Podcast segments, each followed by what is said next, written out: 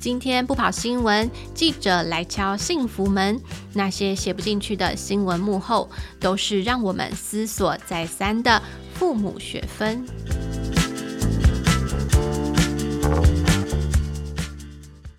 Hello，大家好，欢迎收听亲子天下 Podcast。今天不跑新闻，我是节目主持人易晴。今天不跑新闻是由亲子天下的记者来企划和制作完成，所以节目里呢也会由记者来担任来宾哦，来分享他们在采访上面的观察，就有点像是记者的采访幕后，要来和你聊一聊新闻报道里没讲到的事。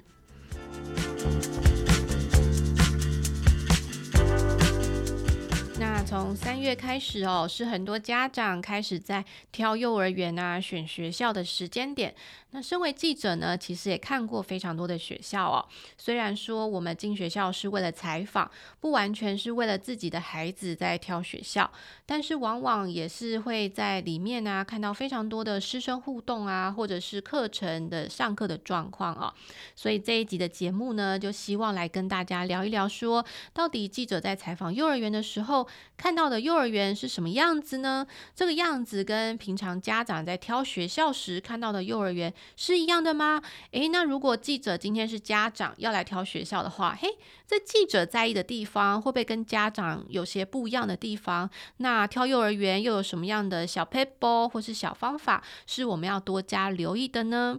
所以今天的节目就邀请到亲子天下的记者怡菁要来和大家聊一聊挑幼儿园的小方法。我们欢迎怡晶。大家好，我是怡晶。哎，怡晶，我想先确认一下哦，是不是每年三四月都是我们家长挑幼儿园的时间？这这是对的吗？对，差不多每年就是到了这个时间点，因为家长可能要开始准备抽公幼，或者是准备要开始挑一些私立幼儿园，嗯、所以在这个季节点，就是特别多家长会来询问说，哎，要怎么挑幼儿园？然后我要参观幼儿园有哪些注意事项？就会在社群上很多这类的讨论。嗯嗯嗯，哎，那现在的家长大概都是在小孩几岁的时候开始挑幼儿园呢？其实这个时间点好像很不一定，因为像我听过最早的是她怀孕的时候就已经怀孕，对，因为她想要去一些比较热门的私立幼儿园，因为有些家长他直接。不不选择公幼了或非盈利，他就是想要给小朋友去念双语或全美这种私立幼儿园。嗯、那这种很夯的幼儿园，你通常要在很早两三年前就来卡位，缴一些定位金。嗯、所以呢，有些私幼家长怀孕的时候就会开始挑。那嗯、呃，如果是想要就读公幼或者是非盈利幼儿园或所谓的准公共化幼儿园的家长的话呢，他可能是在小孩子两岁要到三岁的时候就会开始很积极的在寻找幼儿园。嗯，了解。所以现在看起来要卡位这个幼儿园，也是一场家长间很要很努力做的一件事情哦。从小孩很小的时候就要开始在规划了。对，嗯，好啊，好啊。诶，那我也有注意到啊，就是先前在我们亲子天下的粉丝页上面，好像我们有来问过家长说，他们在选幼儿园的时候最在意什么事情哦。然后后来你有稍微整理一下内容，对不对？对，对。所以今天想说，请你来分享一下，诶，到底这个贴文后来整理出。来了是什么样的内容呢？好，就是我根据就是一千多则留言里面，我就看到呃有几项家长特别注意的，然后我就稍微给他做一个排名，嗯、对，嗯嗯、然后有发现就是在家长最不能忍受的五个 NG 的行为或者是事项哦，所以这些家长比较是他们已经有去挑过幼儿园了，对，他们挑过，然后分享他们最不能忍受的呃幼儿园的夸张的事情，或者是看到哪些行为就是绝对不会去念哦，了解，所以就是一个过来人的身份来建议这些新手爸妈可能在挑幼儿园的时候可以看什么。对，嗯嗯嗯，哦，蛮特别的。好啊，那我们赶快来看看这这五个 NG 的这个现象到底是什么？哎，我们从第五名开始好不好？好，第五名呢，就是家长最不能忍受的事情，就是教嗯、呃、参观幼儿园的时候，发现教室的空间很小，然后采光或者是通风就是不太好，然后进去可能就会闷闷的，或整个教室很昏暗，这种家长就很不能接受。哦，所以大家比较喜欢就是呃，可能灯光比较光亮一点的环境，然后可能呃天气好的时候还会有阳光照进来。对，因为其实我觉得现在家长的可能因为小家庭，然后每个人的居住空间可能本来就不会太大，不会像一个人可能家里就七八十平，就一般来说，嗯嗯嗯、那他都把小孩送去幼儿园，都会期望说，那他在幼儿园里面至少他的活动空间比较大。然后采光是好的，因为这样子在那个教室里面生活，可能六七个小时，至少心情会比较愉悦。嗯嗯，对对，我其实也有听过，我一些朋友在挑幼儿园的时候，就特别在意有没有户外的游戏空间。对对，然后他那时候后来就挑到了一间，可能就是。比较没有那么市区的学校，因为市区就寸土寸金，可能 要有户外游戏场就比较难一点，所以后来就挑了一个比较郊区的学校，然后让孩子呃可能有一些可以户外活动的空间这样子。接下来呢，第四个，第四个呢是嗯、呃、跟食物有关的，嗯、是家长超不能接受。当他们去参观幼儿园的时候，发现小朋友都吃一些加工食品或者是油炸点心。嗯，嗯，嗯，对，因为对家长来说，这些食物第一是它没有营养价值，它营养价值可能比较低。对。然后第二是因为每个家长对于那个食物的概念，其实每个人的那个底线都不太一样。嗯。所以很多家长其实会很介意说，哎，这个幼幼儿园的菜单到底端出什么样子的好料给我的小朋友吃？嗯，这就让我想到我之前在挑托婴中心的时候。然后那间托婴中心，它也是，就是也是跟幼儿园在一起，等于说你小孩送去就可以一路送到大班这样。然后他的幼儿园的那个菜单，我真的也是看了就傻眼，就是他会直接把鸡块啊、薯条或是小热狗，然后给给小孩吃这样。然后我就想说，哇，这间。幼儿园也太诚实了吧！就是他们应该也知道这些菜单对家长来说就是有有点感冒，对，但是他们就还是把它写出来。然后我也有问那个园长说：“诶，所以小孩下午的点心就是吃小热狗吗？就是吃鸡块吗？”然后我还记得那园长就回答我说：“呃，对啊，因为小孩很爱吃，对，然后觉得嗯，他们平常也都会吃啊，那为什么在学校不能吃这样子？对，可是我觉得好像。”大家会觉得，如果可以尽量避免，就尽量避免。那都已经在学校了，这样子。对，而且其实那些菜单，就是有些园所，他可能就是也会想说。用那种加工食品或比较廉价的油炸、嗯、油炸食物，对他们来说其实成本比较低，对，他们就是不需要花很大的呃成本在给小小朋友提供比较有营养的食物。嗯，对，而且其实我记得之前也有一些呃新闻报道，或是有一些呃专栏的文章，也都会提到说，如果食物里面这种人工的添加物啊，或是色素啊，或甚至是反式脂肪等等的呃这种成分。其实对于小孩就很容易诱发过敏啊，或是荨麻疹等等，所以我想这个食物好像真的是蛮蛮重要的一件事哈。嗯，好啊，那第三名，第三名呢是呃家长发现园方很不尊重老师，或者是对。老师的那个态度很差。其实我在看到这、嗯、这一项的时候，有一点点小小的惊讶，嗯、是因为没想到很多家长其实也会留意园方是怎么对待老师的。嗯，对，对，这个我倒是没想过，哎，对，因为我发现说家长会在意这件事情，是因为家长有有部分的家长认为说，呃。老师是大人，如果园方连对大人都是那么不尊重，然后不不礼貌的呃相处方式的话，他又怎么会对小小孩有耐心或有爱心？就这是一个人与人之间最基本的尊重。嗯、如果你对成人你都做不到，你怎么会去奢望他对小孩会？会会可以做到更好的，就是尊重或者是照顾。嗯，这倒是蛮有道理的，因为小孩通常需要大人更多的耐心。对对啊，而且如果刚好是比如说幼幼班或是小班，可能正在戒尿布的阶段，这些照顾的工作就是还蛮繁琐的，嗯、可能还会尿湿裤子啊等等。啊。对，所以确实哦，如果元芳在跟成人的相处上面都有一些状况的话，那他们对小孩又要就是会担心他们怎么去对待小孩哦。对，而且蛮我也发现蛮多家长其实蛮重视老师的劳权哦。对，因为他们觉得说，如果呃如果我的小孩想要受到很好的照顾，嗯、或者是有品质的照顾，首先老师他的那个精精力，对，或老师的那个压力指数，其实是要呃可以降低到一定的水准。可是如果老师一直在高压的状态下的话，可能很容易不小心情绪就失控不暴走，或者可能。很容易突然对小孩破口大骂，嗯，对，所以他家长来对家长来说，他们也很不乐见，所以他们觉得，如果老师是在一个良好的职场环境之下来进行教学或照顾的话，小朋友也比较容易会有比较好的就是关爱的照顾。嗯嗯嗯，就让我想到我之前就是在挑幼儿园的时候，就很做了一件就是很很简单的事情，就我直接上 Google，然后去 Google 那个学校的名字，然后之后就一定会跑出来那个 Google 的评评价嘛，然后底下就真的你会看到有一些呃很好的学校，底下就会有家长留言说啊，学校里的某某老师。他真的好有耐心哦，然后说好有爱心啊，请园长帮他加薪，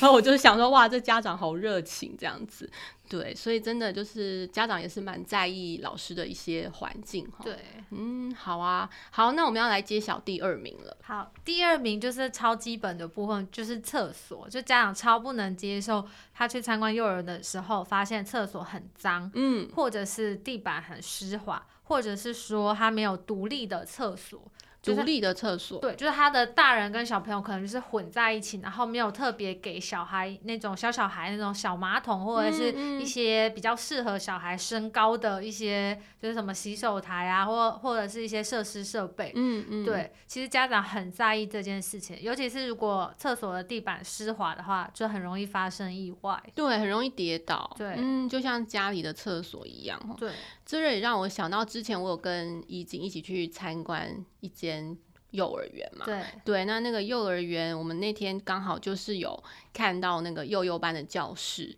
然后那个幼幼班它就有自己单独的厕所，我就觉得哇，好好哦，对，就我连不要说大人跟小孩，我就觉得连幼幼班跟 跟其他就是小班、中班、大班可以分开，我也觉得都很好，而且幼幼班又还需要借尿布，可能他们。还没跑到厕所就已经尿出来 了，对，如果厕所就在他们的教室旁边，我觉得对小孩来说应该也比较比较可以快接尿布。对，好啊，那我们要来揭晓第一名了。嗯，好，第一名其实我超讶异。等一下，第一名我们是不是要有个音效？你自己给自己个音效。真的。好，第一名我那时候超讶异的，竟然是家长很在意，说他们看到呃学生没有笑容，然后。可能很安静，然后像是攻读生一样，就很乖乖听话，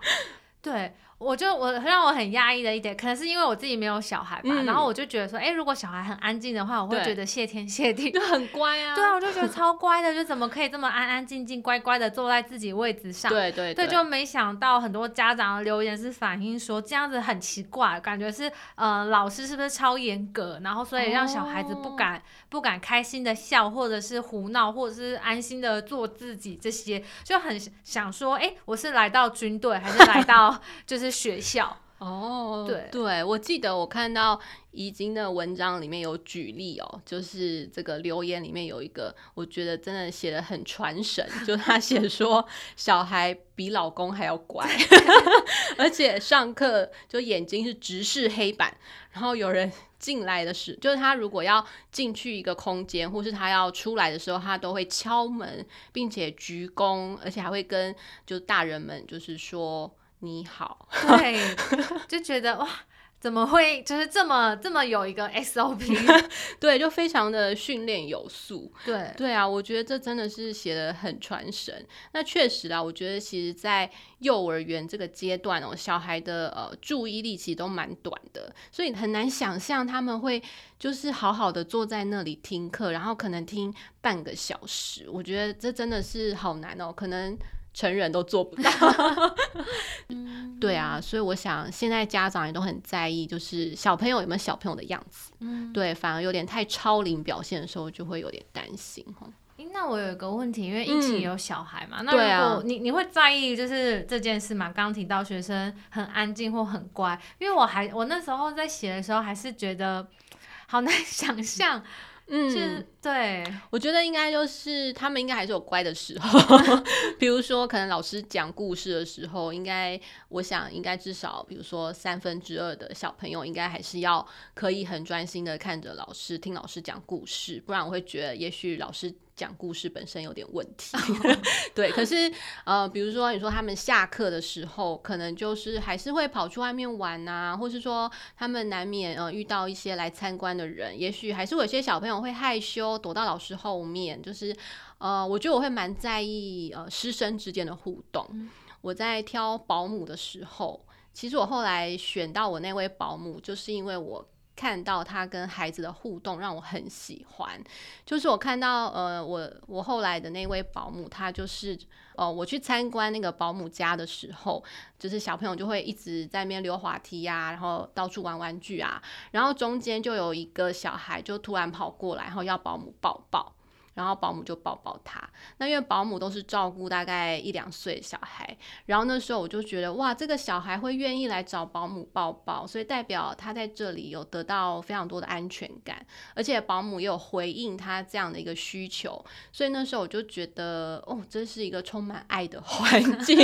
然后你就觉得啊，对，我小孩就是要交给这样的人，对，所以我在想。就是刚刚这个选幼儿园的第一名哦，家长会在意就是学生有没有笑容这件事，我想应该也是同样的道理。嗯，嗯，对啊，好啊，那刚刚就是已经有讲到这个五大 NG 哦，再帮大家来复习一下。第一个就是刚刚有谈到的，就是学生有没有笑容啊，然后他们是不是有小朋友的样子。那第二个就是厕所到底呃干不干净？如果是有点脏乱啊，或是地板有点湿滑、有点味道的话，可能家长就会再想一想。那第三个就是呃，园方跟老师之间的相处哦，因为在意的就是说，如果呃成人之间的相处都可能不是那么融洽的话，那何况是要去去对待小朋友呢？所以在这部分，家长就会有点疑虑。那在第四个就是餐点的部分，是不是都是提供一些比较天然的食物？呃，如果呃餐点上面有出现像是小热狗啊，或是呃炸鸡这种 比较是油炸的点心，或甚至是甜甜圈哦这样的食品的话，家长也是会考虑再三哦。那第五个就是教室的空间，希望是采光比较良好的，然后也比较通风，这样子让小孩在里面活动的时候，可能环境也会比较好。好，那刚刚讲的就是已经上一次在我们社群统计上面呃的一些整理哦。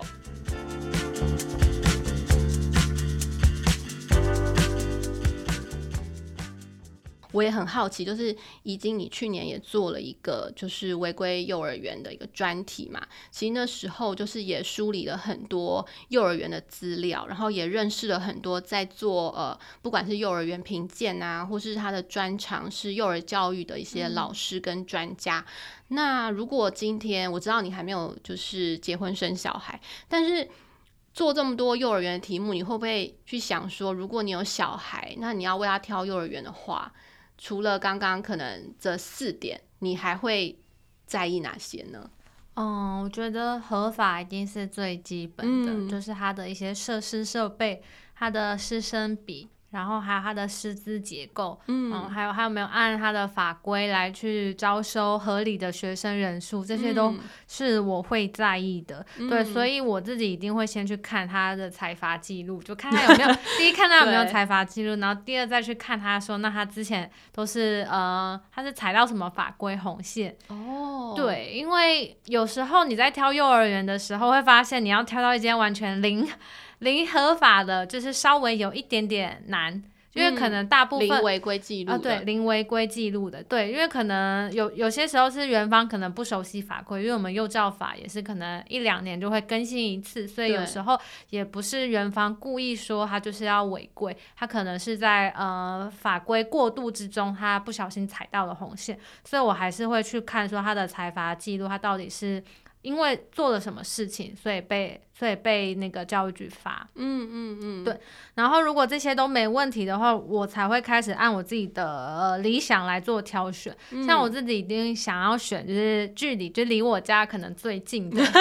对，对，要不然接送好像会疯掉。就是你要上班，然后你你上班你可能要起很早，很就是很早起，然后就先送小孩去。学校，然后再去当再去公司，我就觉得好累。嗯，确实确实对。对，然后第二是我自己觉得一定要有户外空间，嗯，对，不然我会觉得小朋友都一直待在室内，好像在上班，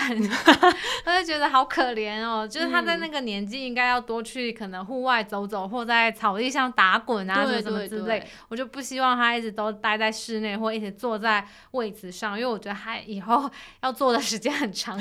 未来对哦，所以我希望他在呃小时候还可以玩闹打滚的时候，就可以就是多多多多去在户外。探索自己，嗯嗯嗯，对，哎、欸，那我有很想知道，刚刚已经有讲到说你会去看就是幼儿园的财阀记录嘛，然后可能有些记录是你可能比较没有办法接受的，有些记录你就觉得嗯，可能是法规过渡期造成的一些失误这样子。那你自己觉得有哪些东西是绝对不行、绝对不行的？比如说像我就听到我一个朋友说，他的小孩呃好像是被超收，嗯，对，因为他。其实去看的时候已经额满了，嗯，对，但是那个园长就说，如果你真的很想进来，嗯，我们还是可以啦，对，就是还是就是讲的很很勉强这样子，对。可是他算了一下人头，他就觉得好像不大对，对啊，比如说像超收这样的状况吗？嗯、还是说，呃，比如说师资，你很你觉得不绝对不能有那种不合格师资，对啊，嗯、你自己觉得千万不能踩的地雷是什么？我觉得不能踩的地雷就是超收学生跟师生比，因为这两个是涉及公共安全的问题。Oh. 你超收了，代表说，呃，你那个空间已经超出你可以容纳的学生数量，嗯，到时候你的逃生路线或者是你的一些呃设施设备，因为你都是按照你那个空间可以容纳的人人数来做设施设备的，就是装修或调整嘛。那你学学生数已经超过，就代表这个空间完全就已经是。有问题的空间，那万一真的发生了什么事情，嗯、你要怎么去判断说哪些学生是超收的，哪些学生不是？那我的保险是不是就会受到影响？对对，所以我觉得这是一个，嗯，我我是怕会有那个公共安全的问题。嗯嗯。对，然后再来就是这也涉及到照顾品质，就是如果一个老师还要照顾三十名学生的话，对，呃，先不论我的小孩能不能被妥善照顾，我更在意的是，如果我的小孩哪来就是真的不小心发生了意外。老师他能不能及时马上处理？哦，能不能够注意到，对不对？对，万一他就是，例如说他可能去校外教学，然后他可能中间跌倒了，还是他消失，他可能不见了。对，老师有那个时间或是余力去注意到嘛？嗯，对。而且去年我在做这个违规幼儿园的专题的时候，印象很深刻是一个新闻案件，就是也是因为师生比不符，他超收了学生。对，所以。呃，在游泳池的时候，就是就是小朋友在上游，可、嗯、有一个学生就这样，他他他当下溺毙的当下，老师没有注意到，嗯，然后他就就是这样很遗憾的，也很遗憾的事情就是发生了。对，所以我也会很担心说，那万一这件事情就是因为因为师生比不符，又再度发生在我的小孩或其他小孩的身上，我就觉得这个真的是太。就是它本来是可以避免的，对，对，它不是一个意外，嗯，它就是人为的疏失，没错，对，所以我觉得这件事情就是不能、嗯、不。这就是我最后的底线，我觉得不能不能退。嗯，确实哦，这个合法性其实它也是我们照顾孩子的最后一个底线哦。对对，那可能大家比较不知道那个师生比，所以我们现在目前的师生比是，如果是呃幼幼班的话是一比八，就是一个老师带八个幼幼班的小朋友。那如果是小班、中班、大班的话，就是一比十五嘛，对不对？对对，就是一个老师带十五名小朋友。对对，所以如果超出这样子的一个。数量的话，其实是法律上面觉得说，老师可能没有办法再花额外的精力，再顾到更多的孩子哦。对，所以这个也许家长在挑呃幼儿园的时候，也可以多加留意一下。好啊，那还想要问怡菁的是说，我之前有听到，就是一些呃，你去采访的时候，好像这个连呃。看幼儿园的菜单，都可以看出这个幼儿园有没有用心，然后呃，他们怎么去对待孩子哦？这这到底是怎么回事？你可以在节目里面跟我们透露一点点吗？其实这个就像刚刚前面提到，就是他那个菜单呢、啊，它如果都是一些很低廉的食品或加工食品或油炸食品，就代表他没有想要付出成本在。就是提供一个比较健康或有营养的食物给孩子嘛，嗯、那他连最基本的食物的那种安全他都做不到的话，你又怎么能期待说他在其他小细节上可以对孩子多好？嗯嗯，对，所以其实家长可以就是多看看菜单，因为菜单是很重要，可是很容易被忽略的小细节。嗯，对，像我也有听到很多学校他们为了节省成本，因为在台北寸土寸金嘛，对，所以在房租或设施设备或人力设成本。是压不下来的情况下，有些学校可能会真的买很便宜的食材，嗯、或者是甚至有听过，就是拿一些要集集齐品来给小朋友吃。哦、嗯，对。可是家长其实根本不知道，因为这些事情都在厨房里面就是 完全发生的。对对对，所以家长可以就是我我真的建议大家可以。多看看菜单，然后多留意一下小朋友到底在学校都吃了一些什么东西，嗯、而且这个也跟小孩子能不能就是健康成长会有关。我想没有家长会希望说自己的小孩吃到一些就是 垃圾食物，对啊，对，这都是小孩长大很基本的一些养分哈。对，好啊，那最后想跟怡菁请教的是说，就是也是。最近可能家长在挑幼儿园的时候遇到一个比较实际的问题哦，就是因为现在整个这个 COVID-19 的疫情啊，所以其实有些学校他都会婉拒家长来参观，或是就直接说，哎，我们因为疫情的关系，我们没有开放参观。如果遇到这个状况，就是事前的资料就是一定要做的很完整，嗯，就包含你要去 Google，就是把所有。你能 Google 到的资讯 全部都 整理下来之外，然后还可以多去一些不同的社群，像是 PTT，然后或是 FB 的一些脱音脱育的社团，然后现在 Line 的社群上也很多那种。什么台北市什么托托育交流，新北市这种，就各县市都有这种托育交流的社团，嗯、你可以在上面丢一些你你好奇的元素，然后问问大家它的风评怎么样。嗯、再来就是一定评鉴一定要就基本评鉴一定要通过，这就是因为这个是合法的最基本最基本的一条线。嗯、如果连评鉴都没有通过，它甚至就是不合法了。就、哦、所以其实你不呃，其实家长一定要看那个评鉴到底 O 不 OK。嗯，对，然后还有。看财阀记录，对，嗯嗯、就看说，哎、欸，他以前有没有违规过？那他违规的项目大概是怎么样？还有没有改善了？这这些都是家长透过事前资料可以就是收集到的。那再来就是因为不能去学校参观嘛，所以你也可以问一下学校老师说，那是不是可以提供一些菜单？让你们参考，然后提供一些嗯、呃，可能学费的明细呀，让你们做一些呃费用上的思考，或者是说也可以问一下说，哎，老师，那你们你们的教学、你们的课程的教材呀，这些小小的细节都可以询问，就是你想到任何问题，就是尽量的问，因为毕竟你现在没有办法参观。嗯，那还有就是为了因应疫情不能到校参观的这种这个很重要的转变，所以现在其实蛮多。幼儿园它会有呃视讯的说明会哦，是用视讯远端的方式。对，可是这个说明会的目的在确保说家长可以理解学校的教学理念。嗯嗯。对，那家长就可以透过这个说明会的机会，可能进一步的询问校方说，那是不是可以带你们嗯、呃，可能初步的浏览一下学校的环境或设施设备。嗯、对，就是这些很基本的呃浏览。对，虽然它不能取代真正你实体去参观的经验，可是家长至少可以透过就是这种远端的方式，让自己可能稍微安心一点点。嗯嗯，嗯，确实是哦。像刚刚已经有谈到说，有一些就是呃比较是地区性的社团，他们会有一些妈妈会在上面询问啊，或是会讲一些呃学校可能有些很夸张的行径这样子。对啊，像我自己就是有曾经在上面看到有妈妈就是会写说她的学校怎么。呃可能会体罚小孩啊，然后怎么样？然后下面就一群妈妈在讲说，快跟我说哪一所学校，然后私私私就要要那个妈妈私讯跟他说哪一所学校，对啊。然后另外就是怡菁刚刚有谈到说，就是要去查一些呃财阀记录啊，或是说呃有一些这个他的收费到底是否合理哦，这个其实都在我们的这个全国教保网可以查得到，对不对？对，嗯嗯对，所以家长其实也可以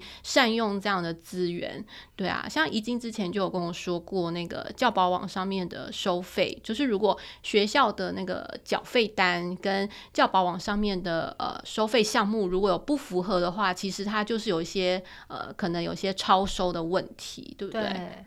嗯嗯，好啊。那选幼儿园哦，其实它也是选我们小朋友几乎是第一所学校。那好的学校呢，就是可以帮助孩子可以顺利的踏出这个团体生活的第一步，也是我们未来来学习的一个基础，所以这就是为什么选幼儿园对家长来说其实是格外重要哦。那我想，嗯，选幼儿园的期间哦，那个幼儿园的教育理念啊，还有教育的特色到底是什么？他们培养出来的小朋友和呃你自己本身的教育观是不是一样呢？我想这都是在选幼儿园的时候可以再多加留意的。那最后就希望每一个爸爸妈妈都可以帮孩子找到最适合的幼儿园。好，我们今天谢谢怡晶来我们上我们的节目，谢谢。如果大家对于选幼儿园还有一些不一样的想法，或是想要知道更多的话呢，在我们三月三号上架的《爸妈烦什么》第一集里面，也有关于幼儿园选校一些不一样的观点和说明哦。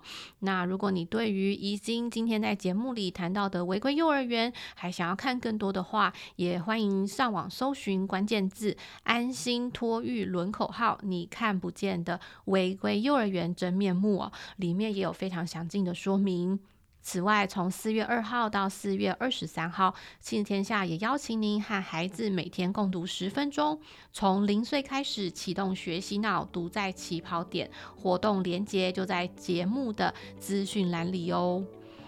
谢谢大家收听今天不跑新闻，希望你喜欢今天的节目内容。庆天下 Podcast 周一到周六谈教育、聊生活，开启美好新关系。欢迎订阅收听 Apple Podcasts and Spotify，给我们五星赞一下，也欢迎在许愿池给我们回馈哦。我们下次再见。